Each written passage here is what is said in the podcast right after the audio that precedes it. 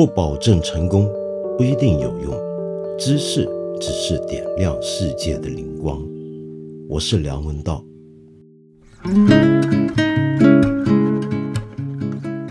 好了，你又要忍受我家窗外工程的声音了。为什么会有这个声音呢？因为今天我又是光天化日之下，下午时分，赶在节目播出前几个小时才录音。我的同事们这下可苦了。怎么又拖到这么晚呢？因为我在摸鱼啊！你难道不知道什么叫摸鱼吗？你有没有听说过最近清华大学正儿八经的开了一门课，叫摸鱼学导论呢？假如你不知道什么叫摸鱼，没有关系，因为连清华大学社会科学院院长。心理学系的系主任彭凯平老师也不知道他们学校里面开了这门课，还不知道什么叫摸鱼学，这是怎么回事儿？其实啊，摸鱼呢，指的就是浑水摸鱼，浑水摸鱼啊，那就是啊，上班偷懒啊，啊，做功课、读书的时候偷懒啊。嗯，假装做功课，假装工作，其实在休闲，不知道搞些啥，这就叫摸鱼。简单的讲，那就是偷懒。怎么会学校开一门教偷懒的课呢？其实这是学生们自己开的。那清华大学很不错，有一个在线学习平台叫荷塘与课堂。那这个课堂上面是容许学生们可以自己开课的，结果真有这么一个学生呢，开了一门课叫摸鱼学导论，居然有上千个同学呢，呃，参加选修。那这门课还很认真啊，有一个课程介绍。那这个课程介绍，我先读一读给你听。他一开头这么讲的：在竞争激烈的清华大学，同学们感到日益增长的学习压力。大量同学也处于心理亚健康状态。与此同时，在日常生活中，由于社交的日益原子化，同学们在遇到问题的同时也无处可问，无奈下只能前往匿名社交平台寻求答案，获得的答案也是真假不一。第二，目前部分同学们反映，在部分课程的理解上遇到了困难，也很难获得高质量的学习资料与经验分享材料。在学习与科研的独行路上倍感艰辛与孤独，那么就开了这门课。这门课的目的是一提升同学们的幸福感，收获快乐校园生活；二得到摸鱼小技巧，提高学习效率。叭叭叭叭叭。那么后面呢？呃，他布置的一些作业就很能够说明这个摸鱼学的精髓了。比如说，拍一拍这个清华园里面的春色，然后发给身边的同学们，这就是个功课了。好，那么说回这门课开了之后，那有记者就找到彭凯平教授，看他怎么评价学生开这个课。彭老师讲的很好，其实摸鱼并不意味着不想努力，而是学生在高压下的调侃和自嘲，是释放压力的出口，这是一种反抗，一种心酸，一种正义。那彭老师很正面，真不愧是积极心理学这门课的主讲人啊。说到摸鱼啊，坦白说，其实我本来也不是太晓得什么叫摸鱼的，我是最近几个月才知道这个名词。然后我的编辑同事们告诉我，这是最近一年多很多人谈的事情。那么，不如聊一聊吧。然后我就想，我同事们这么注意这件事儿，莫非他们也常常摸鱼吗？没关系，你们怎么摸鱼都摸不过我，我才是摸鱼大王呢。呃，我看到有一篇呃公众号上流传很广的一篇文章，叫做《内卷人摸鱼攻略》。哇，这个标题好，一看就知道会火，集合了两大热门名词于一个题上，一个就是内卷，一个就是摸鱼。内卷这个词儿啊，来到今天，坦白说，我已经不知道它是什么意思了。嗯，我知道有些朋友常在这。留言叫我讲讲内卷，讲到现在都都已经这种呼声比较少了，大概大家都觉得讲闷了，讲厌了。但我到今天都还搞不懂什么叫内卷，为什么呢？因为我最初认识的内卷是一个呃社会科学名词，然后到了今天啊，他好像什么都能讲了。那么这时候我就觉得一个词儿呢，呃，什么都包含。那他就很难掌握了，我觉得只能意会不可言传。但是摸鱼，嗯，恐怕至少还是能讲清楚的。比如说我刚才讲的那篇文章《摸内卷人摸鱼攻略》，里面就把摸鱼呢分成了好几个层面来讲。那么，而且我最喜欢他一开始说，呃，其实今天这个社会大家流行摸鱼呢也很正常。因为大家天天工作，天天加班，长期加班呢，那这个作者认为大家都晓得，其实就等于长期摸鱼，仿佛浑水摸鱼，仿佛偷懒，已经是我们这个时代呃的打工人呢必须修行的一门课程。难怪清华大学的同学们也要学了。毕竟步入职场之后，他们恐怕也得呃好好摸一番鱼。那我说一下刚才那篇文章里面介绍的几层摸鱼心法，很厉害，它还分了几层。那么第一层呢，指的是刚开始啊，你会有强烈罪恶感，一边划水，一边放不下工作，害怕被领导抓包。摸鱼的时候贼眉鼠眼过，左顾右盼，生怕被人发现自己没干正经事儿。那么这样子摸鱼啊，其实就是刚入门，已经意识到打工不能让自己更快乐，但又没有明确的搞清楚要什么，只能够随波逐流，就地躺尸，是属于摸鱼界的练气期进门阶段。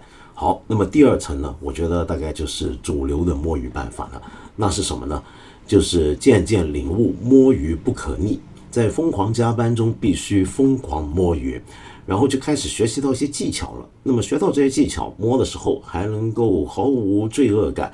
比方说，那么在游戏中快速切屏的软件，或者是能够天衣无缝隐藏在 Word 文档里面，轻点一下就会消失的小说阅读器，还有看起来像是在写代码，实际上也能写代码，但是代码的注释里不知道藏着啥的神奇编程程序。那么这些呢？都是摸鱼的一个第二阶段的本领了。那么念到这里呢，就会不以物喜，不以己悲，然后有一张扑克脸。那么看到苏联笑话都可以面无表情。老板路过，看着你苦大仇深的盯着荧幕，也不知道你是在上班还是在干啥。那么后面呢，当然还有第四层摸鱼。哎，我觉得这个摸鱼就跟我这一层面很像了。他说什么呢？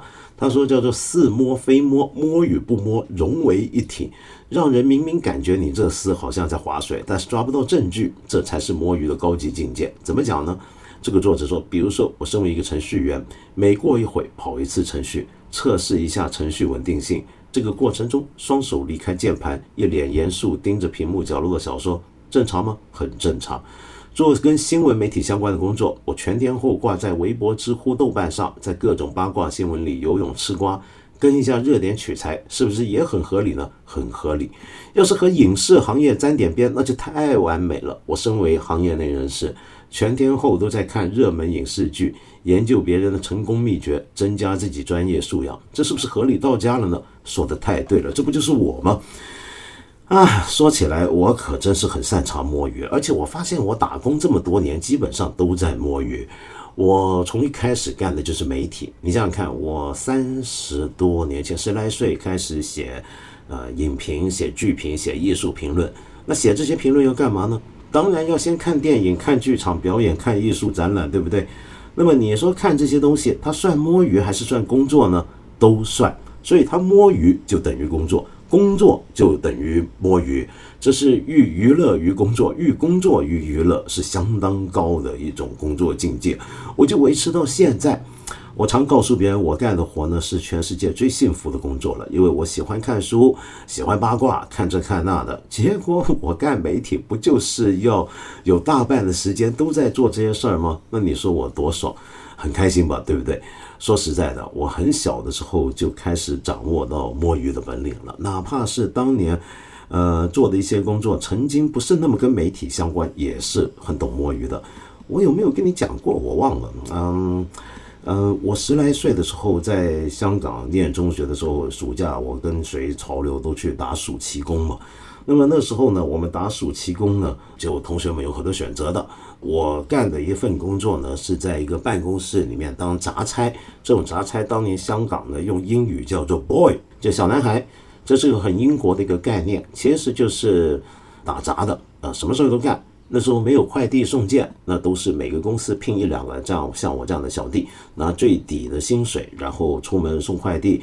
呃，有急件送到同行那，送到商业伙伴那，那我们就去送件。然后平常在公司没事儿干，不用出门的时候，就在公司帮忙贴邮票。你想想看，多古老的时代，呃，一切的往来还要贴邮票，或者后来进步了，时代进步有发传真这回事儿，就手发传真，呃，钉个钉子。那如果是在工厂干活，有些简单的事你也去帮忙打打杂，都是干这些事儿。那你说干这样的事儿能摸鱼吗？他太能摸鱼了。我那时候觉得好幸福啊。嗯，比如说，尤其派我出门送件的时候，都有时间规定，你来回大约一小时，从这个地方去那儿。我这一路上呢，呃，我搭地铁也好，搭公交也好，我就能自己看书，能够带一个随身听，那时候还叫 Walkman 嘛，随身听卡听卡带、录音带，听听音乐，很开心啊。哎，有时候我发现啊。这个上午送完件，然后很快就到午饭时间了。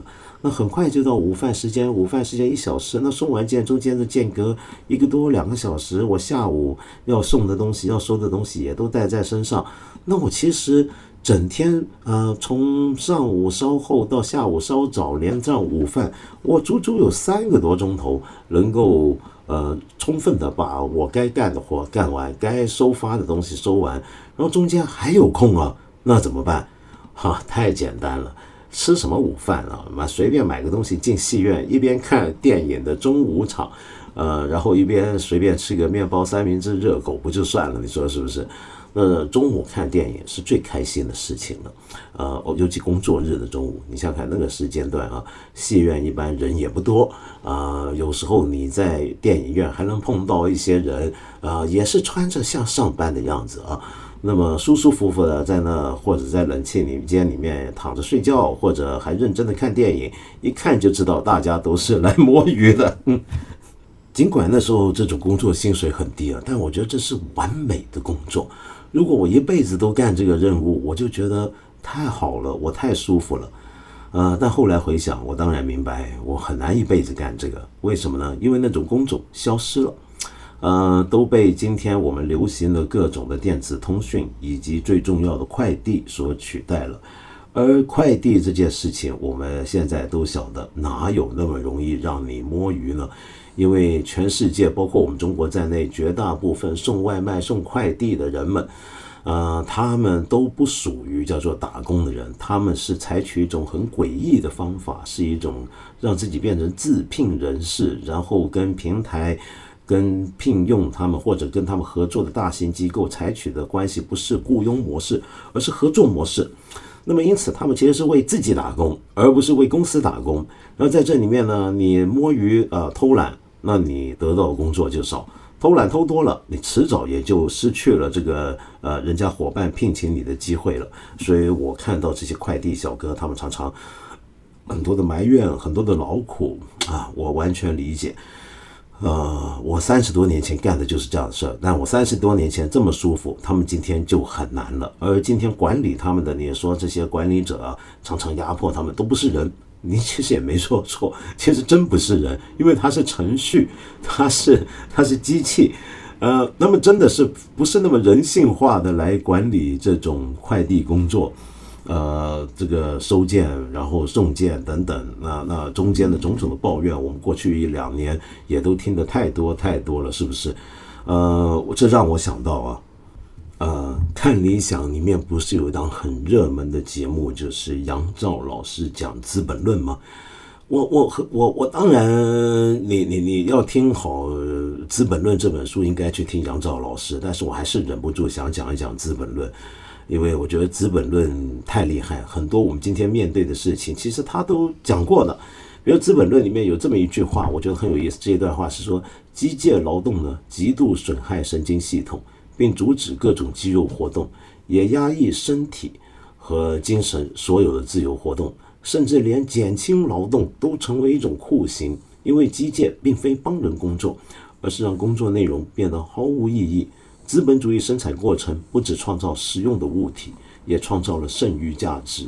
劳动条件主宰了工人，而非臣服于工人。颠覆主从关系并实现这个技术的，便是机器本身。劳动方式变为自动机制，在劳动过程中以资本的形式主宰工人，用形同枯槁的劳动当做自动机制的活力来源。最后，如同先前所说，大型机械工厂成功分离了生产的体力劳动与智力劳动，而智力劳动更转化为资本支配劳动的权利。惊人的科学、巨大的自然力量、伟大的社会劳动，都整合进机械系统中，进而组成主人的权利。在这些要素面前，工人专精的技巧变得微不足道。而在这位主人的脑子里，机器的存在与独占垄断早已密不可分。好，那么听起来好像有点抽象啊，但到底马克思其实要讲的是什么呢？呃，我跟你说，我小时候读到这段话的时候的那个印象啊，年轻的时候不是小时候，嗯，我很小很小的时候，我读到很多科普书籍、科普，看到一些科普节目。很多人都非常乐观的预言未来世界，我们人类生活会变得很幸福。幸福在于我们的工作的时间会不断的减少，我们休息的时间，留给自己和朋友家人相处的时间，留给自己发展自己爱好生活的时间会更多更丰满的。为什么呢？因为未来我们的生产工具、生产手段越来越先进，会节省了大量的劳动时间。嗯，我们将来呢，任何的通讯的成本都会比现在低很多。那果然，我们都看到，我们用了电脑之后，我们生产力比以前大为提升。我们有了移动通信网络之后，哇，我们今天比如说最近要跟人开会，要跟人聊事儿，那太简单了，再也不用来往奔波飞翔，呃，搭火车跑来跑去，对不对？开个电话那就是了。但是，你觉得我们真的比以前？更更不忙了吗？呃，或者说更多时间休息了吗？好像不是啊，我们好像比以前还忙了，你说对不对？这到底是为什么呢？其实马克思在这么多年以前的《资本论》里面要回应的这个问题，就是当时欧洲的学术界也在讨论的问题。就很多人非常乐观，讲到工业革命之后，未来的机械的使用会大幅提高生产力，工人就会被解放了。马克思要问的就是。机械生产真的就等于解放吗？就可以减轻工作量吗？他要讲的就是恰好相反，它促进了工业化的同时，它促进了产量生产力的同时，反而加重了劳动分工，而且还会使得我们每个人对劳动失去兴趣。这是为什么？这是因为我们在今天的劳动工作里面，我们的自主性会比以前更低，我们的工作全部都变得是。呃，更加的零碎化，那么或者每个人的工作都要同时照顾很多零碎的场面，那么所以我们更难在里面整理出一个完整的意义。当然，你马上会想到异化的问题，那这个问题在解读马克思的时候是个要紧的问题。很多人认为在《资本论》里面。异化是一个无关紧要的一个概念，甚至不存在的概念。这是一个早期马克思讲过的东西，但是也有人反过来认为，脱离了早期青年马克思对异化的讨论，那么后面呃《资本论》里面对于工作的讨论，我们就很难恰当的理解。那这种学术争论，我先甩到一边。我想再举一个例子来说明马克思刚才所说的那种机械化或者自动化的时代啊，用我们今天的角度讲，怎么会使得我们打工人变得以前更加困苦？嗯，里面有个事儿很有意思啊，他特别提到，因为我们知道马克思活在十九世纪。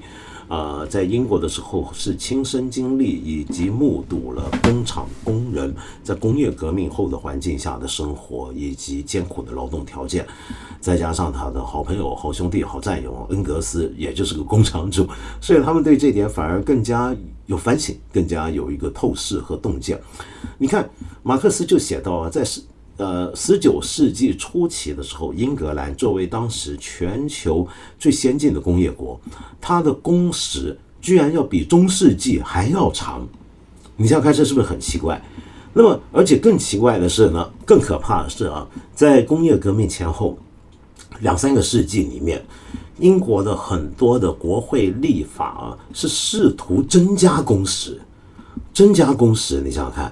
不是减少工时，而且随着机械生产、现代工业诞生之后，这个工时还在增加。虽然那些法案本身消失了，但是工时并没有太减少太多。那么《资本论》里面有一篇有一章很有名，叫《工作日》，里面就这么写：工作日的劳动时间有上限，不能超出特定时数。这个上限有两件事决定：首先是劳动的体力极限。一天二十四小时，人类只能付出一定的生命力，就像马匹平均每天只能劳动八个钟头，劳动力呢每天还得有一段时间来休息睡眠，还需要另一段时间来满足身体的需要，比如说吃饭穿衣，这不是唯一的限制。因为劳动的时间的上限还受到道德条件的束缚，必须给予工人满足致使与社会需求的时间。这些需求的数量和范围依该社会的文明状态而定。所以，劳动时间的上限受到自然和社会加诸条件限制，不能超出特定范围。不过，这些上限仍有很大的变化空间。比如说，还有十小时的、十二小时的、十四、十六，甚至十八小时的工作日。嗯，那么。在马克思那个年代啊，像英格兰这样的先进工业国家，它的工作时间是可以非常漫长的。那么我们人类是经历了过去一两百年的过程，我们才逐渐对工作形成了更加限定的一些的相关的一些的规定。比如说我们前两期节目曾经提过的童工问题，大家都觉得儿童打工是不对的。那大家看《资本论》就知道，在那个时候，九岁到十三岁的英国小孩，他们法定如果他上班的话啊。你看，九岁到十来岁小孩，他如果工作的话，他的法定工作时间是八小时。我们今天会觉得不可思议，那我们会觉得哇，时代终于进步了。那是不是说明我们机器生产？那么现在进入这样的时代，我们观念、道德、文明各方面都进步了，然后呃，技术的进步也真的解放了我们呢？其实不是，为什么？因为马克思就会告诉我们，这些工时减少啊。其实并不是因为资本家以及资本家所操控的这些资本主义国家的政治，呃，精英阶层，呃呃，良心发现，当然也有这个层面啊，有的。但是马克思认为，主导的是什么？还是利益？主要就是资本阶级，呃，他们发现，如果工人们休息不够，劳动力没办法获得再生产，那公司就很难正常运转了。那所以你为了让工人们好好的干活，那就得好好照顾一下他们的休养生息。那么宁愿他们以最佳状态上班，好过让他们长时间加班。那么这是马克思的看法。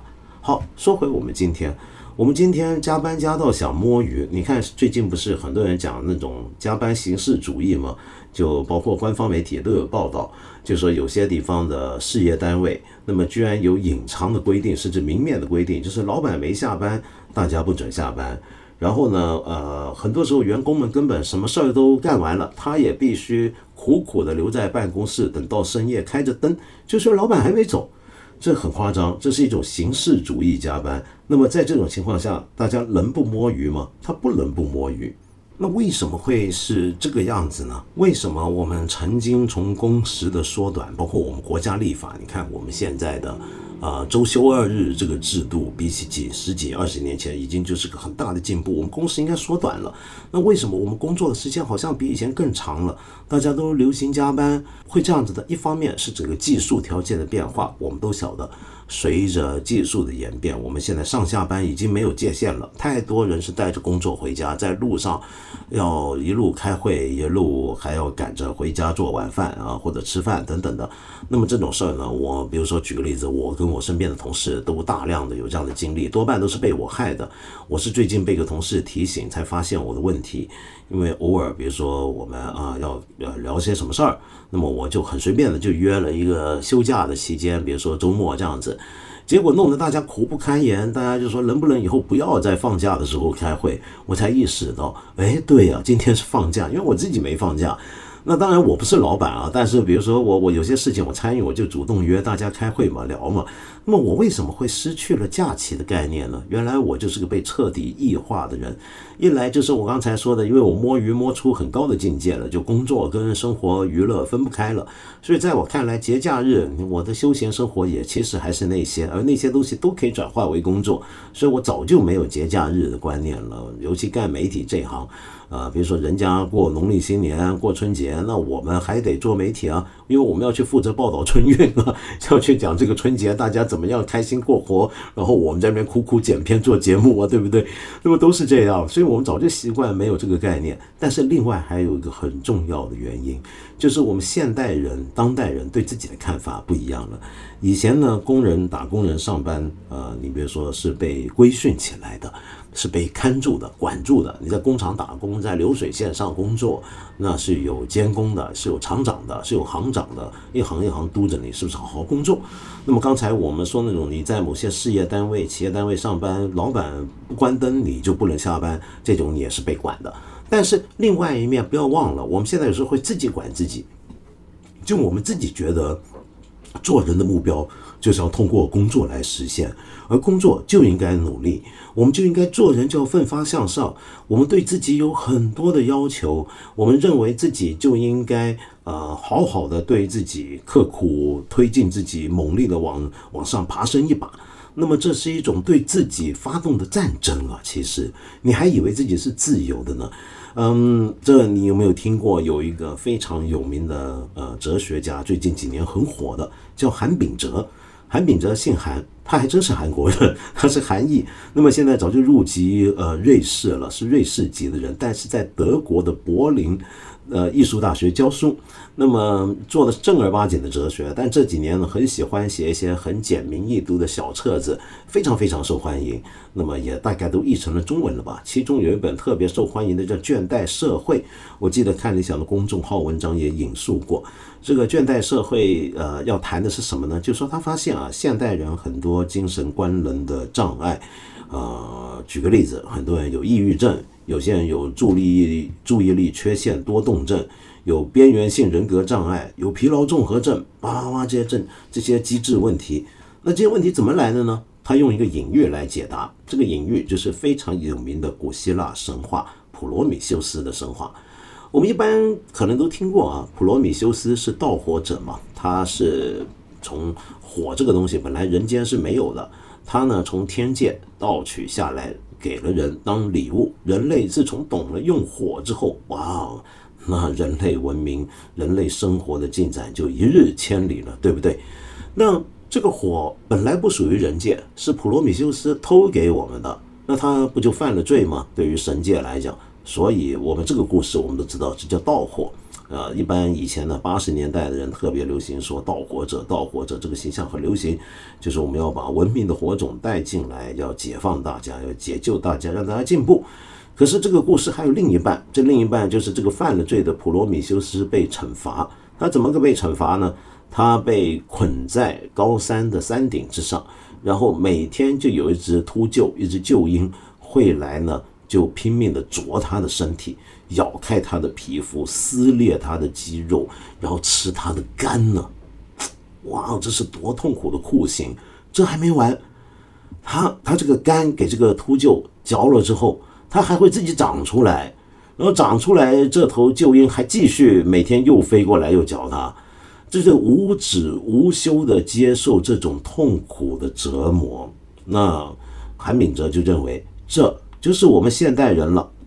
我们现代人就是每天都在接受苦刑，那但是问题是，他说这个普罗米修斯是我自己，因为我在受苦。但这个鹫鹰啊，这个秃鹫其实也是我自己，是另一重自己。他是来干嘛呢？他是自我伤害、自我剥削。我们每天呢都在对自己施加苦刑，那这种痛苦，痛苦久了之后啊，其实你就没感觉了，没感觉你就累了，你就倦怠了。然后韩炳哲又引述卡夫卡。这位捷克大作家对这个预言呢进行了一个很有趣的改造。他说：“后来啊，诸神累了，老鹰累了，这个伤口在倦怠中愈合了。什么意思呢？就是说，你天天那个老鹰来吃你肝也吃厌了，也累了。那么这么累下来，那这个神也累了。哎呀，天天罚着人也够呛，然后就忘了，你就倦怠了。这个倦怠，然后我们就使得这个伤口能够在倦怠中愈合了。”那这个话讲的是什么呢？其实韩炳哲要讲的道理啊，很呃没有那么困难。在这本书，虽然他引经据典，虽然他呃有很多比较哲学化的表述，但是其实绝大部分都是来自于现成的很多别的哲学家、社会理论学家的讲法。他要说的就是我们现代人一是一种非常正能量的人，现代社会是个非常强强调，用我的话讲就是强调正能量的社会，就什么事情都要大家积极向上。要不断的升级，要不断的追求自我的肯定，啊，要最大程度的去发展自我。然后我们一天到晚不，你都听到什么很正向的东西，要发展自我，要成就自我。然后你的工作就是为了成就自我，你的学习也是为了成就自我。那你该成就到什么地步为止呢？没人管你，你自己追求吧。那就是无止境的追求。那么在这个过程里面，你就会精疲力尽。当你精疲力尽，你相信什么事情都有可能，我什么事情都有可能做得到。那么这种自由其实是一种强制的自由。他认为投身于这种强制自由之中的我们，这个主体啊，这个人的主体是种攻击主体，就是追求攻击、追求表现、追求成就。那么在这样的过度的追求之中，其实我们完全没有松弛的机会，我们完完全没有停下来的机会，我们没有彻底的无聊跟休息的机会。因此，久而久之，我们会非常非常的倦怠。我们的倦怠就体现在现代刚才一开头所说的各种的精神官能问题上：抑郁、注意力缺陷多动、那么边缘性人格等等，疲劳综合症，这当然是最常见的吧。那么，所谓的呃多动症为什么也跟这个有关呢？那就是因为现代社会有大量的信息，我们每天处理大量的信息。我们工作的时候也越来越强调 multitasking 多功能。那人其实很难多功的，就人多功是我们祖先是会很多功，因为你处在森林盲野之中，你要生存，你要打猎，那你必须时时刻刻绷紧你的神经，留意你周边一切的状况、一切的变故。那么这个时候你本身就是多功能的，你的注意力是不集中的，而是分散在很多不同的感官跟领域上面。那么我们现在又回到这个状态。这个状态，你的注意力是不深的，不是持续专注在某一点上的，你不是深刻的，而是分散的。这种注意力，它叫超注意力啊，韩炳哲把它叫这种涣散的超注意力，会使得你更加更加的疲惫。那么，所以最后他就说，我们现在这种疲惫啊，其实就是一种自我剥削的成果。自我剥削比他者剥削更有效率。那么，因为它还伴随着一种自由的感觉。那么患者一开始会无比兴奋地投入工作，然后直到最后崩溃。啊，我们以前的时代，马克思的时代还是用时钟管理，你工作休息的时间是明确分开的。现在很多人流行 loft 在家办公，这什么意思？你就是随时随地工作都是可能的了。我们手机、我们的笔记本电脑、我们的 iPad 为我们构建了一座移动的劳动营。哇，讲的好惨，好惨，是不是？嗯，对我们觉得自己很自主，自己给自己上紧链条，这个东西啊，还有另一个概念可以说明，这叫什么？这就叫自激。你听过什么叫自激吗？鸡就是鸡鸭牛羊的鸡。什么叫自鸡呢？这个话我有点改造了它的意思啊。它原来是鸡娃现象的派生品。什么叫鸡娃呢？这也是我同事们领导我认识的。最近他们还介绍我看一篇文章。好像是每日人物的发出来一篇文章，叫卧底十个鸡娃群后，没娃的我都恨不得鸡自己了。呃，是这样的，简单的讲，鸡娃呢，指的就是给娃给孩子打鸡血，那么这就叫鸡娃。打鸡血是干嘛呢？那当然是希望他将来能够赢在起跑线上，对不对？那么大家都知道，现在社会竞争多激烈，那孩子们呢，嗯，如果没有在好的大学，比如说清华大学毕业。那你就觉得将来没前途，没有出国上最一流的学校，那将来就不是人上人。那所以呢，必须要好好的学习。这个好好学习，又要有好的学习环境，又要有好的学习环境的话，那你就得有更早的时候就得给他预备种种能力。简单的讲，就是你要有好工作，就要上好大学；要上好大学，就得上好中学；要上好中学，就得上好小学；要上好小学，就得上好幼儿园；要上好幼儿园，就得要有第一流的家教。那么，而且在这个过程中，还不能光靠学校，还要靠家长的辅导、家长的介入。因为今天还要讲素质教育，有各种正常的学校课堂之外的教育，需要我们去帮助孩子完成。那么做这么多的事儿要加加到孩子身上，那孩子是不是得过一个非常准确的时间表进程的生活呢？那么孩子们是被管的、被规训的，但是等到他长大之后，说不定他就不用大人管了，他就可以自己管自己。自己管自己，就是刚才我说的那种攻击主体，他已经形成了，不是把你叫醒的攻击，是韩炳哲讲的那个有功劳、有绩效的攻击。他懂得自我追求了，他自由了，他自由去加班，他自由的变成内卷人了。那是我们家长的培养孩子的目标。好，那么说到这个鸡娃，那那篇文章呢很有意思啊。那那篇文章里面特别有个表，我特别喜欢，就是关于鸡娃现象的黑化表。我稍微念一些给你普及一下，假如你不知道的话，里面就提到有个词叫青蛙。青蛙是什么呢？就普娃，就是成绩各方面普通的孩子。还有对比于青蛙、普娃，那当然还有牛蛙。牛蛙就是能力突出的孩子。那么又根据能力突出的表现，又分为天牛，天牛就是天生很牛，还有人工牛，就是后天教导的很牛，还有澳牛，这是澳洲牛吗？不是，是奥数很优秀，还有英牛。就是英语很优秀的牛，几种不同的牛。那为了让孩子不要成为青蛙而成为牛蛙，那这个娃呢就得好好的给他打鸡血。那打鸡血分几种类型，其中一种叫素鸡。素鸡呢就是你针对素质教育。我们知道现在上学不是光看考试，还得有数值。有数值包括什么？你音乐怎么样？艺术怎么样？体育怎么样？那这些东西怎么使孩子们会表现好，成为呃天牛或人工牛呢？那你给他数基教育，就数值式的积学教育。那这些是素的，那当然也有荤的。荤的呢，就是凡是正常的应试教育里面要考要上的东西，那我们也得鸡血式的在家里面好好的教训一下。那另外有一些家长比较牛的，比如说能够全职在家看孩子，自己对教育、对打鸡血这件事很有心得，不靠课外辅导班的，这种叫做家鸡，家里头鸡。还有一种是班鸡，就是说你你家里面没这个条件，天天家长在家盯着孩子，把他送到外面的课外班，那这就叫班机。还有一种叫自激，自激是什么呢？就我刚才提到，你教育孩子的时候，那么我们老家长呢也得学习。这个这个社会上，人人向上，天天向上。你孩子向上，家长当然也得向上啊。你不向上，你哪跟得上孩子的程度？你将来又哪有能力能够好好的匹配对孩子的教育的要求跟目标呢？所以家长也得呃当自强，要自激一番，给自己打鸡血。好，那么这就是一些 这样的情况。然后我在上面看到一些那篇文章，看到一些很可怕的一些的课表。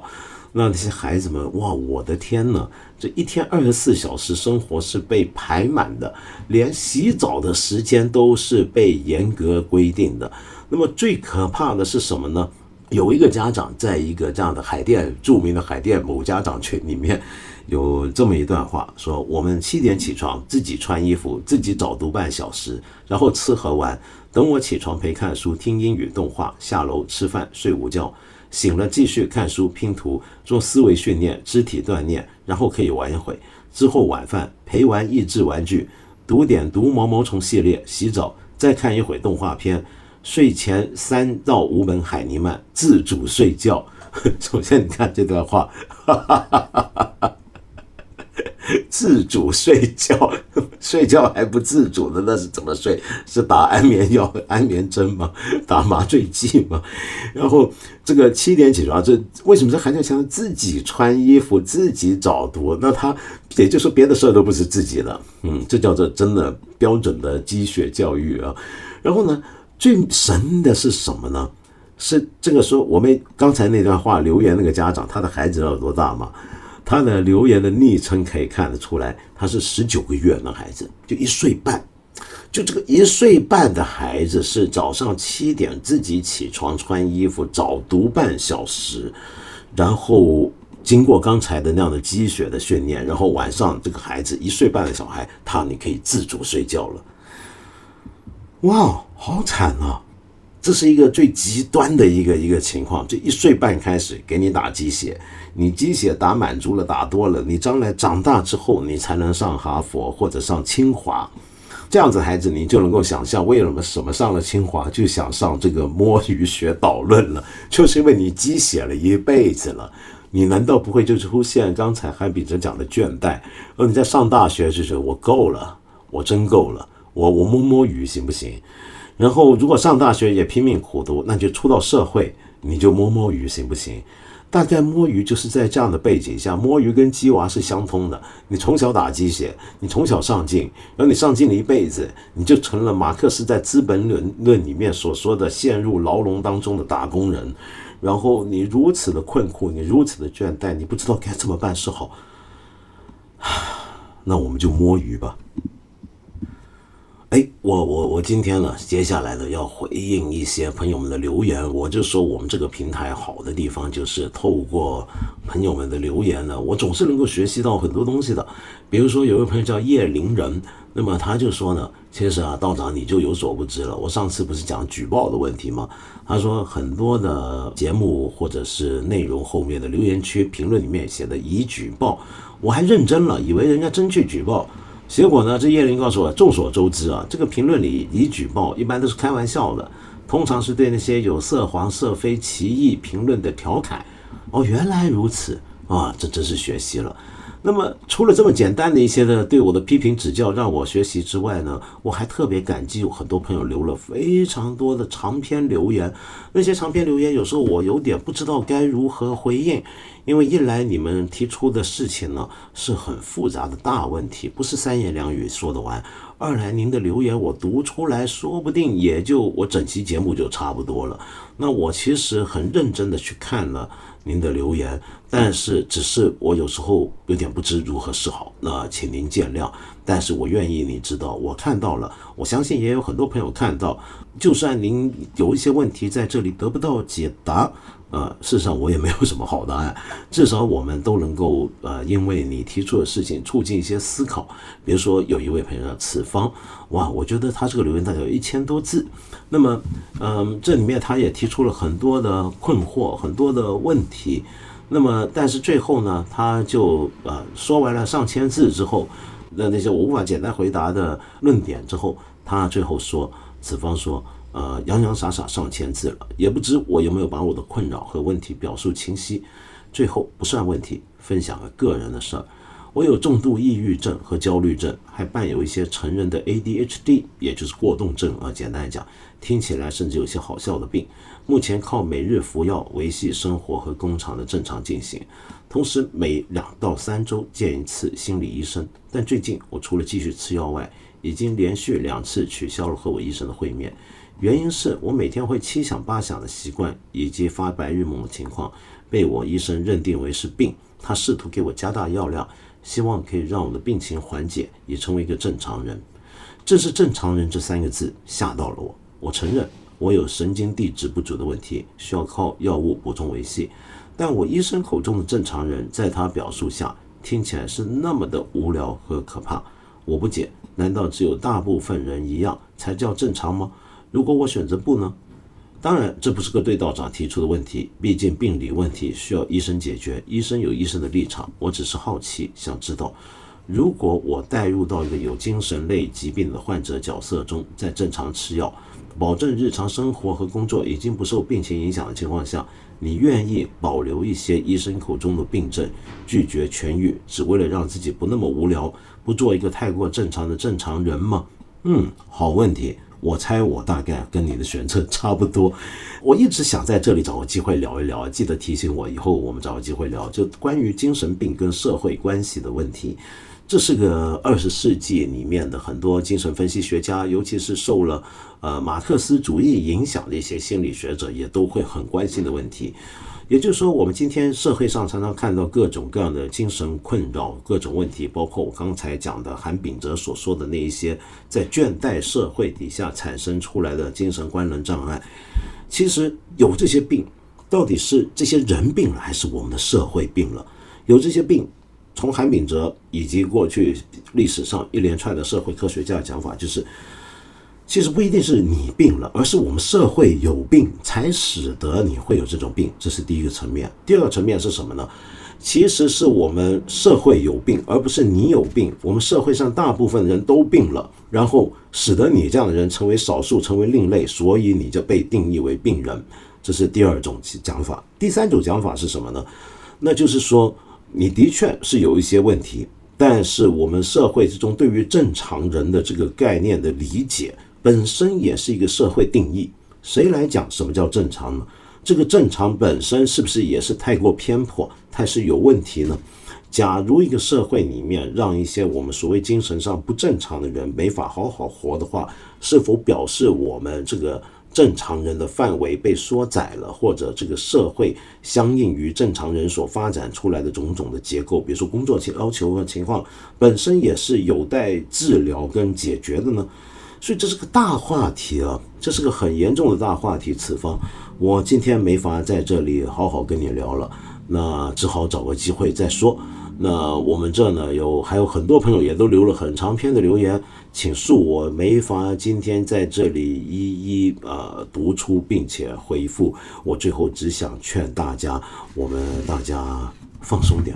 摸摸鱼，那么有时候不要搞得太忙啊，挣钱很重要，但是有时候生活中最美好的事情是不用钱的。这让我想到一首很老的老歌，一九二七年的美国百老汇音乐剧里面的一首插曲，后来很有名，叫做《The Best Things in Life Are Free》。生命中最好的事情是免费的。那么是当年非常有名的美国的作曲家 Ray Henderson 的手笔，老歌，真的是老歌。那这个歌的歌词也很有意思啊！你说，比如说月亮你喜欢吗？嗯，它是免费的。阳光呢，你喜欢吗？它是免费的。吹拂你的微风你喜欢吗？它是免费的。鸟叫的声音也是免费的。花花草草都是免费的。我们好好享受这些，摸摸鱼。呃，我选择的版本是另一个经典美国的老爵士歌手 Mel Torme，这个很独特的一个男歌唱家。他的唱腔特别的温柔，我觉得把这首歌演绎的非常好。我们听听看这首老歌老演唱。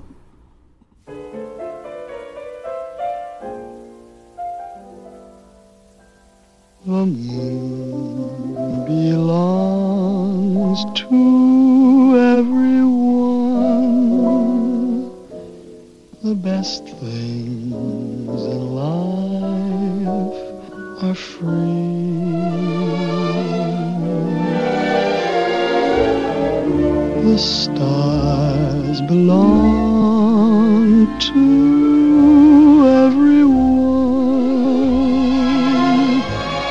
They gleam there for you and me. The flowers in spring,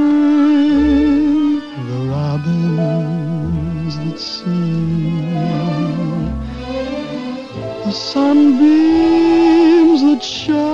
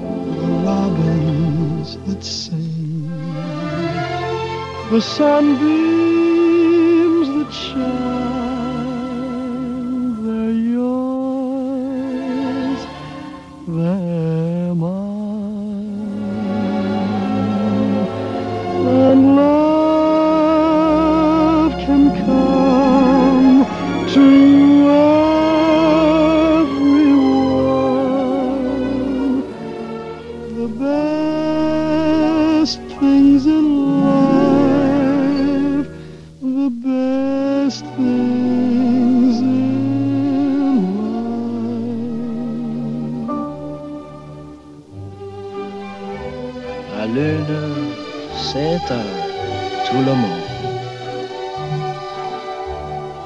On n'a pas besoin d'argent. Le ciel, c'est là pour tout le monde. On n'a pas besoin d'argent. Fleurs de printemps, les oiseaux qui chantent, ces belles choses sont tout pour moi,